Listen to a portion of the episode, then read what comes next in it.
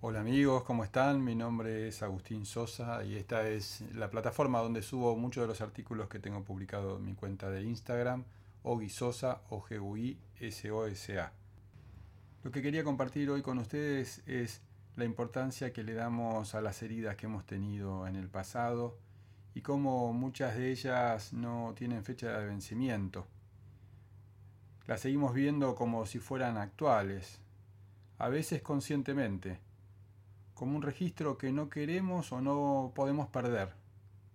Otras van subterráneas, aparecen cuando nos vamos a abrir, cuando estamos por volver a ofrecer nuestro corazón, cuando nos sentimos vulnerables. De alguna manera, todos fuimos heridos. Imposible satisfacer la necesidad de amor de un niño que crece. El mismo proceso necesita atravesar crisis, situaciones nuevas, inseguridades, miedos, soledades, ausencias.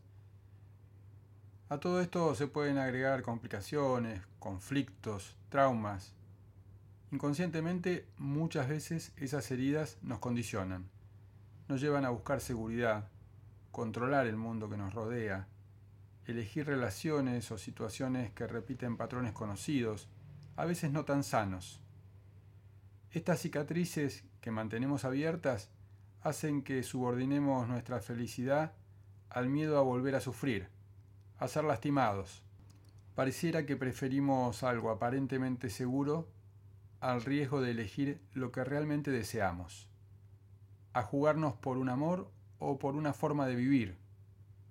Nos asusta dar el salto, equivocarnos, confiar en que podemos alcanzar lo que queremos y si no, que seremos resilientes es necesario no dejar encerrados esos dolores históricos, compartirlos para desahogarnos, no con el fin de mantenernos en el lugar de víctimas.